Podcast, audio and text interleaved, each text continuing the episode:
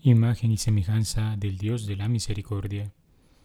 Recibo un cordial saludo queridos hermanos, soy el Padre Juan Carlos Cuellar, queriendo compartir con ustedes una breve reflexión acerca de la palabra del Señor en este día. Ayer meditábamos en la primera parte del relato de la creación. Hoy llegamos a su punto central, la creación del hombre, que vaya precedida por la de los animales, las plantas y los astros, ciertamente quiere revelarnos cómo todo ha sido creado por Dios en atención al hombre.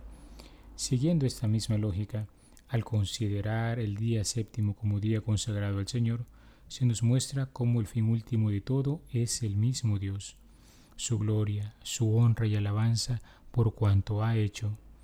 Entre las notas importantes que podemos considerar al momento de meditar la creación del hombre, hemos de recordar, primero, ningún hombre es casualidad. Todos hemos sido queridos y amados por Dios. No somos productos del azar. La sabiduría infinita de Dios ha querido manifestar su grandeza en la creación de todos y cuantos existimos. Segundo, gozamos todos y cada uno de una dignidad altísima, ya que somos imagen y semejanza de nuestro Creador.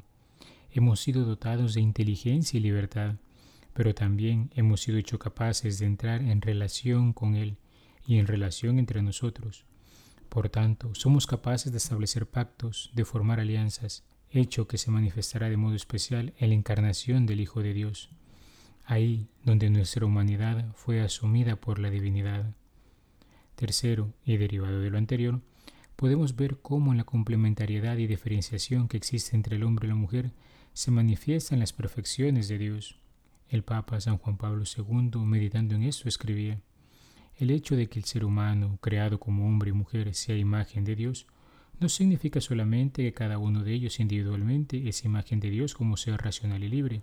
Significa además que el hombre y la mujer, creados como unidad de dos en su común humanidad, están llamados a vivir una comunión de amor y de este modo reflejar en el mundo la comunión de amor que se da en Dios, por la que las tres personas se aman en el íntimo misterio de la única vida divina.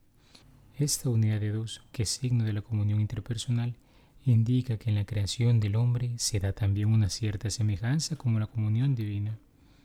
Esta semejanza se da como cualidad del ser personal de ambos, del hombre y de la mujer, y al mismo tiempo como una llamada y tarea.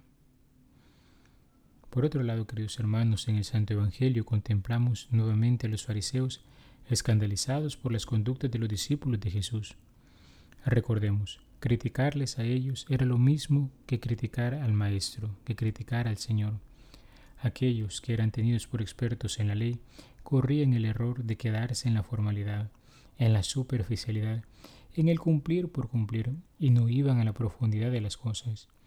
No servían a la palabra, sino que se servían de ella como lo manifiesta el ejemplo de Jesús acerca del modo en que algunos evitaban ayudar a sus propios padres.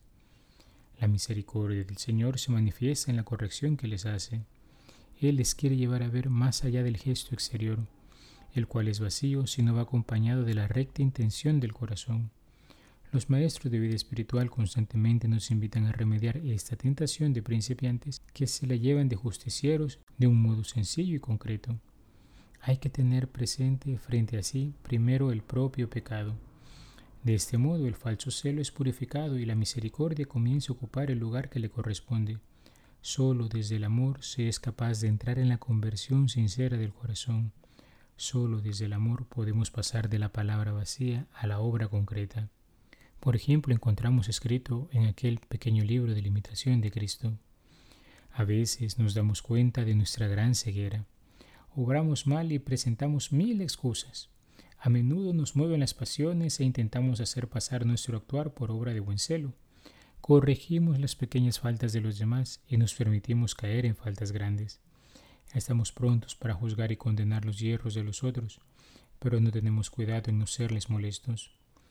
El que se juzgara a sí mismo con rectitud no tendría ya coraje para juzgar severamente a los demás.